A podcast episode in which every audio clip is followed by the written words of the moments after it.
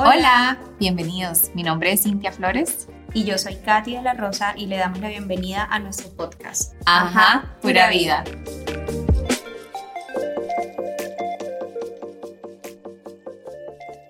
En el episodio de hoy vamos a estar hablando sobre relación de pareja lejos de casa. Sí, quizás algunos se preguntarán por qué el título y aunque no lo crean, sí que influye estar cerca no en kilómetros, pero sí eh, bajo la lupa o el cuestionamiento constante de, llámense familia o amigos, con experiencia obviamente de, de casados. Y lo que te hace la distancia, viéndolo, como les, les dije ya ahorita, estando ya, ya sea, o sea en tu mismo país, en tu misma ciudad o a kilómetros como nosotros, es poder crear tus propios acuerdos sin sentirte mal, o sin sentir que no estás siguiendo el, como la línea o, el, camino que siguieron tus generaciones como mujer anteriores. Y tuvimos claros ejemplos de qué cosas sí queríamos repetir como nuestro rol de mujer, de esposa, de hija, lo que sea, y las cosas que no querías repetir y decías de estos patrones yo no los voy a seguir. Igual respetando tus raíces, quién eres y valorando todo eso, pero sí teniendo muy en claro de que eso no determina tu futuro. Sí, es que pienso que, que venimos con un sistema de creencias generacional como mujeres, donde las mujeres tenemos que comportarnos de cierta manera, tenemos que actuar de cierta forma, tenemos que cumplir un rol como esposas, que inclusive me atrevería a decir que hay gente que cuando se casa cambia. Pero yo también soy consciente que a veces no es porque la persona lo quiera hacer, sino es por querer cumplir con todas estas expectativas que, que, te dicen que tienes que hacer cuando te casas. Lo más cercano que podemos tener como modelo es nuestras mamás y aunque yo amo a mi madre, ella sabía que desde, desde que yo no estaba casada ni tenía prospecto de, de, esposo en ese momento, yo decía que yo quería hacer las cosas diferentes.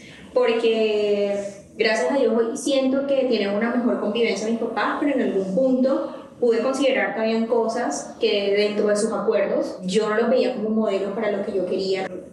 Comienza a pasar esto de que no sabes cómo eh, actuar frente a diferentes situaciones que se te presentan como pareja, porque miércoles, ¿será que tengo que actuar de esa manera? ¿O será que se ve mal si yo, doy mi opinión y digo, mira, eh, no me parece que esto debe ser así y, y, y comenzar a hacer acuerdos? Lo que queremos hablar ahora es cuáles son esos acuerdos de pareja que nos hacen crear un poco de límites respecto a la relación de la familia o amigos, no sé, y a las reacciones también que ellos tengan en base a nuestras decisiones.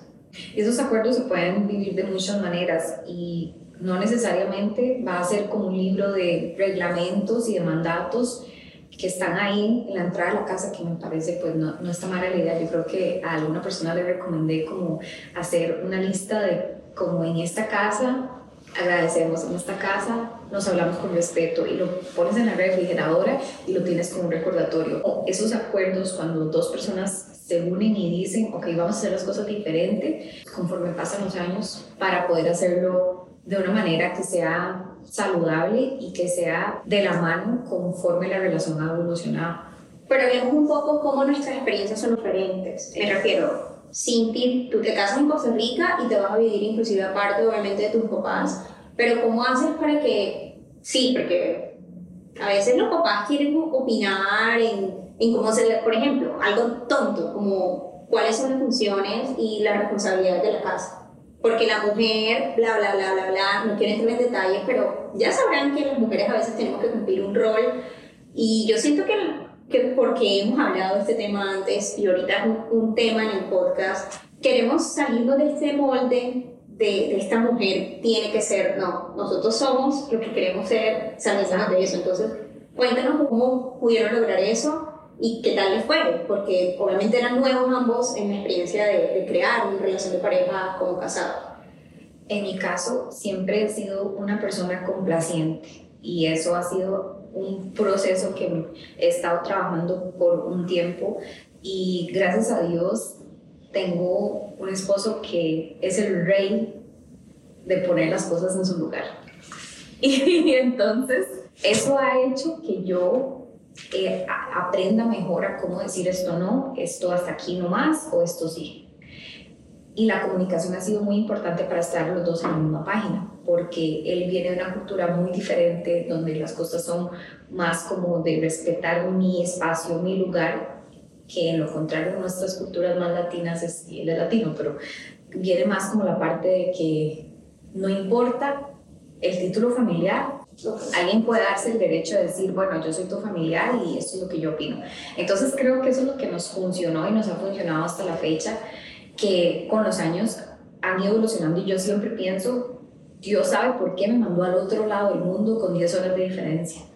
Porque obviamente en el episodio anterior hablamos de lo que extrañamos y todo, pero también podemos ver que sí, nos ha funcionado y nos ha beneficiado en mi caso personalmente, en saber de que ahora somos nosotros dos. Es que yo pienso que, o sea, me está mal decir, no solo funciona con la familia, para todo hay que crear una distancia para una convivencia sana. Y lo voy a hablar por mí porque mi experiencia como casada prácticamente inició aquí en Colombia, en Barranquilla, tuvimos muy poco tiempo para compartir, era más que todo mientras Juan entregaba el apartamento. y, sí, mientras nos despedíamos, no vivimos como pareja como tal. La experiencia empezó aquí. Yo me sentí feliz, preciso, eh, hace poco alguien se casa eh, y ayer me escribe que sentiste su primer día de casado, porque para ella ha sido una experiencia muy como que bonita, pero también un poco retadora. Entonces, yo te puedo decir que yo sentí felicidad y también sentí un poco de libertad. Libertad de querer hacer mi camino y mi modelo de relación de pareja. Claro. Yo te voy a contar una, les voy a contar una cosa muy personal. Cuando nosotros nos íbamos a casar, uno de los comentarios que recibimos una vez fue, y yo especialmente fue la que lo recibí, fue, uy, se va a casar. Ahora sí, le toca la esclavitud. Y yo dije, ¿qué? Yo decía, ¿cómo es posible? Sí, sí, ahora te toca hacer esto, ya no vas a poder hacer tal cosa, te van a poner como bloques, vas a experimentar como, como un tipo de depresión y no te vas a poder desarrollar como quisieras. Y yo siempre me quedé con eso, pero lo deseché automáticamente. Sí, es que yo siento que son comentarios de los que más adelante, en uno de los puntos que vamos a estar tocando, eh, son importantes ni siquiera recibirlos, escucharlos, pero no interiorizarlos porque en realidad ni suman y te hacen una idea súper distinta a lo que tú quieres hacer en una relación de pareja. Y yo sé que la gente habla, como me lo decía mi psicóloga en algún punto, desde su abundancia o desde su escasez. Exacto. Y la gente mira con los ojos de lo que abunda dentro de sí o lo que hay, lo que hace falta dentro de sí. Entonces yo siento que cuando yo listo, estás casada, ¿qué, viene, no? O sea, no, es solo un título, viene una cantidad de responsabilidades, de tareas en el hogar, de roles, porque, por ejemplo, ahorita, como les decía en el episodio anterior, Juan es el que tiene un trabajo con un ingreso fijo y eso no nos quita de tener acuerdos en, por ejemplo, las tareas de la casa. Porque entonces yo diría que mi responsabilidad es ser la como le dicen ahora, la gerente del hogar. Lo respeto, me parece lindo la manera como lo llaman, pero no estoy en total acuerdo con eso. Yo siento que aun cuando el hombre tiene una responsabilidad de pronto mayor, en el caso, pues la figura que Juan tiene conmigo, aún así él tiene tareas en el hogar. Que no porque llegue cansado o porque, no sé, las excusas o los motivos porque los, los demás no lo hagan, aquí no es tan así. O sea, aquí, por ejemplo, él tiene unas tareas, yo tengo otras. Cuando una persona no puede hacer algo, la otra persona lo suple. Y yo siento, lo digo por experiencia personal, es que estas pequeñas actitudes de, mira, yo también puedo hacer esto a pesar que trabajo, te hace sentir que para cuando vengan responsabilidades mucho más grandes, como por ejemplo ser mamá, si en algún momento lo soy, la persona no se excuse en que tiene, no sé, el trabajo más grande como de trabajar y cumplir un horario, y por eso no puede cumplir entonces, por ejemplo, su rol de papá. Porque eso le hace a la persona como cumplir poco a poco con estas tareas que parecen pequeñas, pero en el día a día, pues entiendo por las, por las personas que de pronto cumplen este rol a cabalidad, es una tarea un poquito agotadora, o sea, son muchas cosas. Entonces, el tema de planificar los proyectos, mi voz es tan importante como la de Juan para tomar decisiones juntos, no es esto es lo que se dice y punto. Esto, y punto, o esta es porque yo soy el señor de la casa. Creo que estamos en una generación donde las mujeres tratamos de revelarnos. Nos gusta que no solo nos trates con amor cuando éramos novios, o cuando, sí, como que, ay, súper complacientes cuando eran novio, no sé qué, y ahora casados, estas son mis reglas, yo soy así, no, no, o sea, no, no. Por ejemplo, está el tema de la parte financiera. Eso, eso es sí, es un acuerdo, por ejemplo, que debería ser de cada hogar entonces, no, que mira, que fulano de tal dice, mitad por mitad todo. Entonces, tú pagas esto, yo pago esto, tú pagas esto, yo pago esto. Ven acá, o sea, ve. Yo, a pesar que no voy a andar en, en, profundidad, pienso que hay un fondo común, que el dinero es de los dos, y pues los, los, dos hacen con él proyectos, inversiones, pues las, obviamente las cuentas fijas de la casa y todo.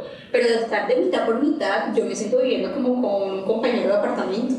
Así lo veo yo, ¿no? Es que yo sé que la típica frase es, el que escucha consejo llega bien.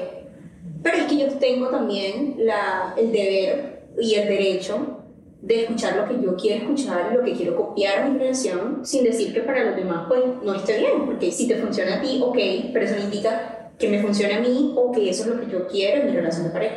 Es muy importante que esos acuerdos que se tomen y esos límites que se establezcan hasta cómo vamos a usar nuestro tiempo. Cada quien tiene sus métodos y sus maneras. Gritarse, llorar, decir no voy a hablar de eso, irse, no sé, a la casa de la mamá o del familiar o de la amiga, echar madre del esposo y echar madre de la esposa. Y yo siento que aquí es diferente.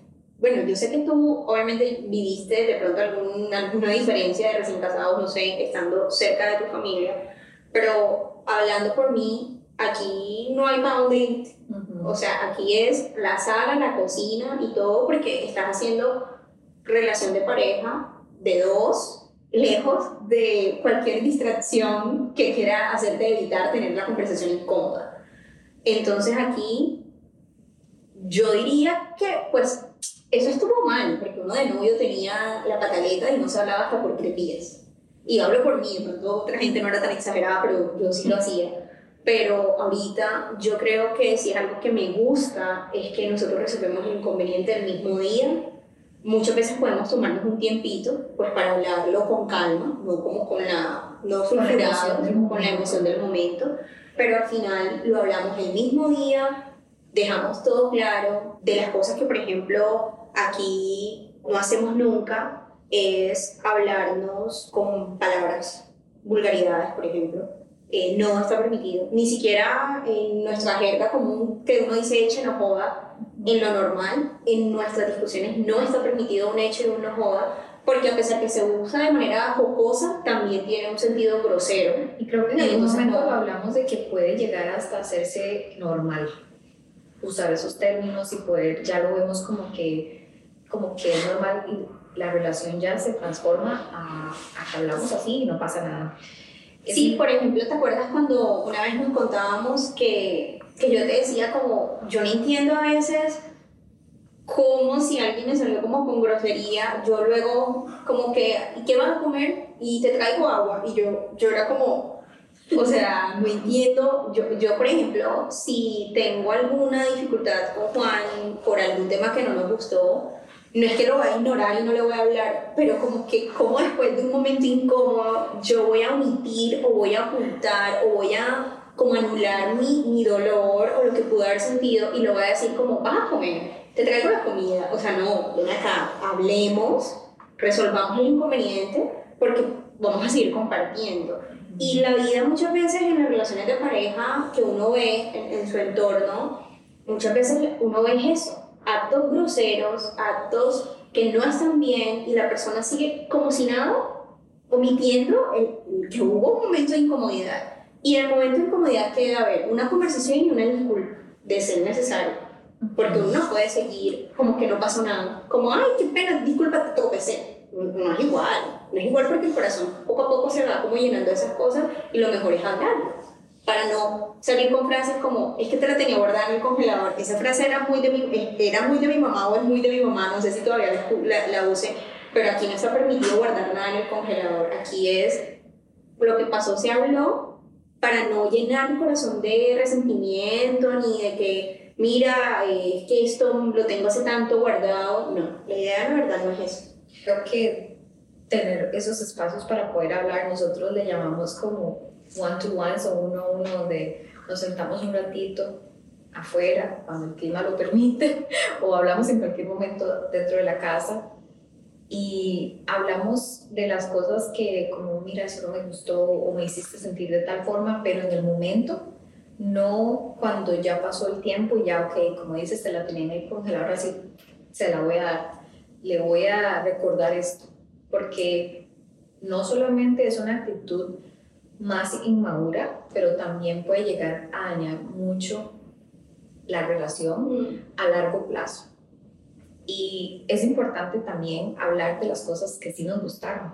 Yo soy fiel creyente que el agradecimiento es impresionante, los beneficios que trae, es un imán para milagros y cuando usas el agradecimiento en tu relación de pareja, también te funciona para un tipo de incentivo motivación en cómo puedes decir, mira, me gustó cómo me apoyaste en esto, o mira, me estaba sintiendo de tal forma y me hiciste sentir mejor cuando hiciste A o B, y tener claro que son cosas que del todo ahí no vamos, como lo que comentabas de palabras feas, insultos, palabras hirientes que vayan a largo plazo o en ningún momento afectar tu relación de pareja. Sí, es que siento que eso que dices es, tienes toda la razón. La convivencia tiene puntos de quiebre, pero sin duda tiene puntos de unión.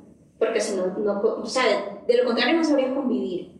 Y a todo, a todo inconveniente se le saca la oportunidad de mejorar algo.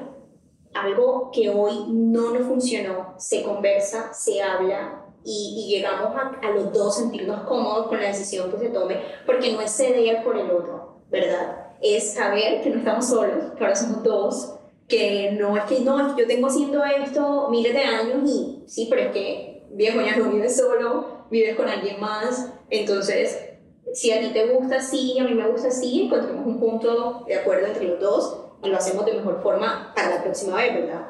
Como dicen por ahí, cada día traes un fan y ojalá la idea con estas conversaciones es que la discusión de hace un mes no sea la misma todos los meses, ¿sí sabes? O sea, como que yo pienso que año tras año van surgiendo cosas nuevas en una relación que debería ser así, pero sabemos que de pronto tenemos esa conversación con nuestra pareja, que tenemos mucho tiempo lidiando y la idea es que eso no pase. O sea, al final lo que se busca es mejorar esas cosas, que no pasen todos los años sintiéndonos mal por lo mismo o incómodos con una misma situación. O sea, esa es la idea. Exacto.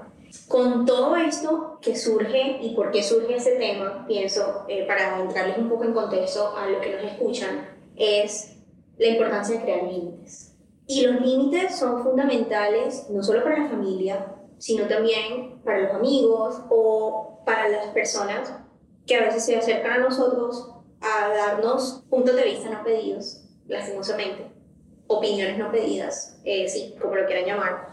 Y es que yo no sé si les ha pasado que, que en su relación de pareja a veces reciben comentarios como, ándale, pero, y tú eres la que hace no sé qué cosa, o ándale, pero, y él hace eso. Mm, de manera incómoda, a veces tú entonces te puedes llegar a cuestionar, ándale, ¿será que lo estoy haciendo mal? Sí. Y luego la típica, ¿cuántos llevan de casados? Ay, no, han tenido hijos. Mm.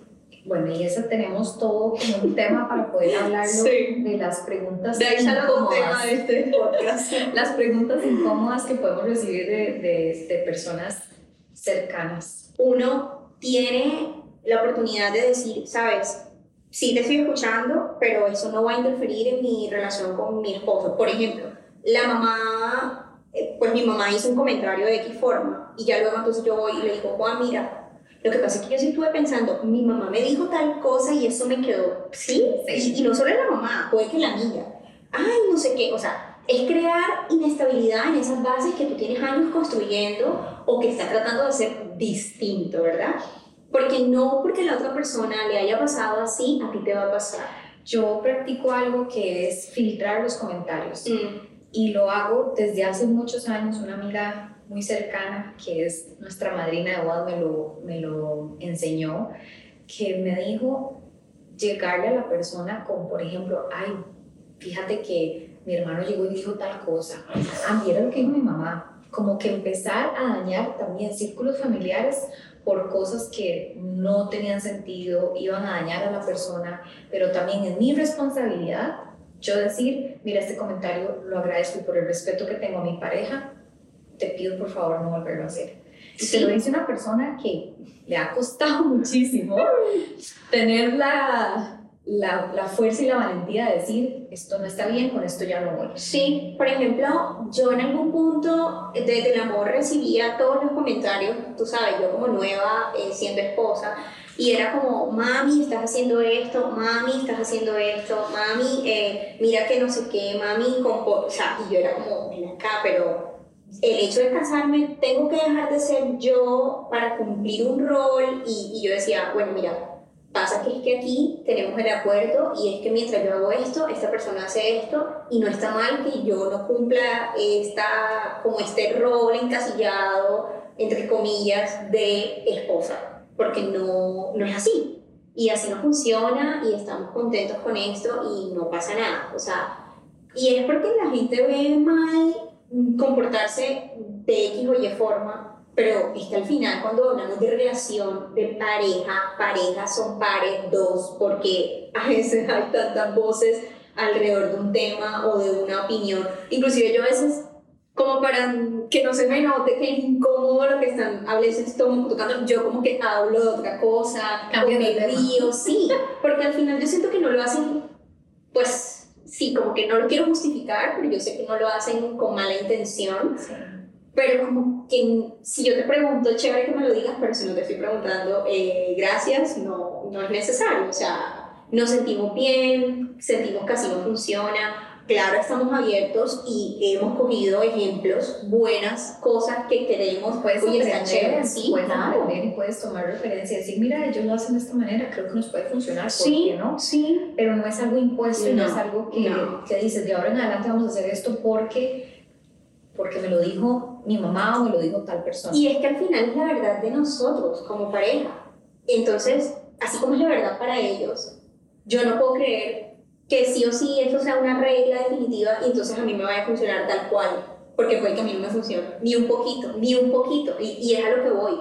Es tu experiencia, tómalo, practícalo, si no te funciona, deséchalo y no pasa nada y vuelve a intentarlo de otra manera, así como prueba y error, así muchas veces funciona este tema de, de, de saber eh, colocar límites o, por ejemplo, porque yo sé que a veces uno dice cómo no recibir esas opiniones. Pues no le puedes decir a la persona, mira, cállate, porque no se va a ver bien. Sí, ¿verdad? mi esposo sí lo haría. A mí a veces me da ganas de hacerlo, como que, eh, ¿por qué no te callas? o sea, sí, no, no es por ser grosero, pero sí es como, sí te escuché, yo soy como que, ay, qué chévere. Sí, Creo que sí es importante pues validar a la persona y decirle, ah, bueno, qué bueno que te funcione a ti. Qué bueno. Y listo, no tienes que dar explicaciones. Y yo he luchado muchísimo y es algo de familia dar explicaciones por todo. Y eso es desgastante, eso agota y eso te drena. así es. Con referencia a este tema de los límites, una persona complaciente, como les he comentado y me he abierto con ustedes de mi personalidad y de lo que he estado trabajando todos estos años, puede ser que empieces con cosas pequeñas. Tal vez te da pena decirle a alguien que amas mucho, esto no está bien para mí, pero estás haciéndole un bien a la persona y estás haciéndote bien a ti mismo también el vínculo familiar, porque con el tiempo estás construyendo una barrera que por no decir nada y hacerte el maje, como decimos nosotros, con los años te das cuenta de que sí se construyó un muro y nunca lo hablaste, nunca se dijo nada, porque venimos tal vez de una generación donde todo es como, cállese, no diga eso, eh, no, no, diga que sí, diga que sí, y te ves forzado a decir que sí cuando no quieres, y participar en En conversaciones que no quieres hablar. Exacto, y también participar hasta en una actividad familiar a la que no querías ir o o no tenían que estar los dos, pero tuvieron que ir los dos porque se veía de tal manera. No. dejarse llevar por esas cosas. Siento que si sigues dejando de influenciar por lo que los demás opinen de la relación, de cómo debe ser, de cómo tienen que actuar, pues estás construyendo una relación por opiniones de los demás y no propias. Exacto. Cuando dices que sí, ya sea a un familiar o un amigo, viene desde un lugar de temor o de ansiedad o de inseguridad, ahí te das cuenta que hay una señal diciéndote, no, no. estás siendo complaciente, pero cuando viene de un lugar de compasión, de seguridad, de balance, puedes continuar y puedes escuchar y puedes ayudar a la persona o, o lo que sea. Y con los años, en mi, en mi caso, me he dado cuenta de que Dios también ha convertido esa debilidad en fortaleza y es algo que todavía estoy en proceso de, de mejorar. Fíjate con eso que dices, yo sí pensaba miércoles que viene ahora, y yo pienso que esta pregunta se la pueden hacer muchos recién casados que me pueden estar escuchando, no sé, y es, ¿qué viene ahora y, qué pasa ahora? Para mí lo importante siempre va a ser el tema de la comunicación, de acuerdos, y a pesar de una, una palabra que de pronto se ha repetido mucho a lo largo de, de este episodio, es porque sí o sí, sin acuerdos, no van a tener una buena convivencia. Es decir, yo no me siento bien con esto, por favor te pido que para una próxima ocasión se maneje de una mejor forma y viceversa, porque a veces siempre nos ponemos en plan de la mujer víctima y también como mujeres tenemos que reconocer que hay cosas que hacemos mal y que tenemos que mejorar. Y no lo digo en mal sentido de culparnos, sino que hasta este rol nos lo venden desde generaciones anteriores como que uno es el que está ahí en la posición que se aguanta todo, que se deja todo y que se calla todo. Y no, o sea, aquí estamos con la libertad de hablar lo que no nos gusta y decirlo y ponerlo sobre la mesa y decir, mira, no me gusta esto, hagamos esto mejor. Y como mujeres también, pues si tenemos que reconocer cosas, también se reconoce lo que está mal, se mejora, por ejemplo, la manera de conversar un problema quizás el ejemplo que tenemos, no todos, pero es que seas cantaletoso, que le hagas un escándalo, que le hagas la ley del frío. Y aquí, eso de la ley del frío, del escándalo, de la cantaleta, eso no funciona. Es que, que, que alguien que esté escuchándonos nos diga si le ha funcionado. Si le funciona, venga y dame el consejo y yo lo repito. Pero yo sé que eso no funciona. ¿Qué funciona? Sentarte y hablar. Es que yo no sé por qué se ha hecho tan complejo hoy en día hablar. Entonces, no, no nos gusta algo y la pareja. ¿Tienes algo? No. ¿Te pasa algo? No. ¿En serio tienes algo? No, no me pasa nada. Porque uno entra en el, en, jueguito de, de, de, yo voy a decir que se lo hice, y de un adolescente de voy a actuar como que no me pasa nada, pero sí me pasa y él lo tiene que notar. No, di lo que te pasa, mira, no me gusta esto, me incomodó esto, no me pareció este comentario, no sé, por ejemplo, delante de los amigos me hizo sentir incómoda, sé que me lo hacen en juego, en privado, pero delante de los amigos no me gustó. O sea, dejen de suponer que la pareja es un mago que sabe todo. Ah, esa cara significa tal cosa ese ojo que está como molesto significa que no le gusta. Está en el calendario a ver qué tan ah, cerca está de la sí, fecha. Está en el periodo mínimo. O sea, inclusive le voy a decir una cosa a mujeres que nos escuchan. O sea, yo sí sé que, porque yo también paso por eso, obviamente, y hormonalmente nos movemos mucho. Pero dejen de hacernos porque miren, yo sé que les ha pasado más de una que le dicen, tienes el periodo y no lo tienen. ¿Por qué? Porque comienzan a actuar de una manera que entonces el man ahora comienza, pero si no le toca el periodo, pero si tiene el periodo, ¿qué tendrá? O sea, no, no, no. Si usted tiene algo, converse. Si está incómodo por algo, habla. O sea, de puede proteger la relación y yo soy mucho de proteger a la persona que yo amo en el sentido de que no quiere decir que hoy tuvimos una discusión y yo mañana te digo, ah, no, es que mira lo que me dijo y tal cosa. Puedes hablarlo con un amigo, una amiga, tal cosa, pero no ridiculizar a tu esposo por alguna, como por algún encontronazo o algo que tuviste. Siento que es importante saber a quién, te lo, a quién se lo dices, es muy importante. Y también poder hablar esas cosas. Muchas veces cuando tenemos inconvenientes nos vamos donde la mamá, donde la abuela, donde la tía, donde la amiga, a hablar desmadre del marido en mal tono, ¿no? Porque muchas veces uno puede buscar un apoyo, buscar una guía, o mira, ¿qué será que hago esta situación? ¿Me está pasando esto? Es diferente. Es diferente, porque uno a veces vaya y puede que... Lo destaza. Ah. Entonces, claro, ya al día siguiente los ojos de enamorados con que la suegra veía al nuero jamás van a ser lo mismo porque que tú, pobrecito, o sea, lo trapeaste, barriste el suelo, lo... Sí, o sea, hiciste de todo con él. Y llegas al siguiente día como si nada. es que a eso voy. Y esto se vuelve un círculo medio vicioso, tóxico, bastante feo en la relación de pareja y también la manera como ven a tu pareja por un impasse que pudiste haber resuelto sin salir de tu casa. O si querías por la ayuda, como tú acabas de decirlo, saber a quién le pides una ayuda. Porque es que también hay que ser sabios a la hora de escoger a la persona que queremos que nos oriente. Mira, tengo esta situación, ¿qué, qué puedo hacer? Porque no sé, porque soy nueva con este tema que nunca lo nos había pasado. Sí, uno tiene que ser sabio. Y a todas estas, como dices, la idea no es ridiculizar a tu pareja.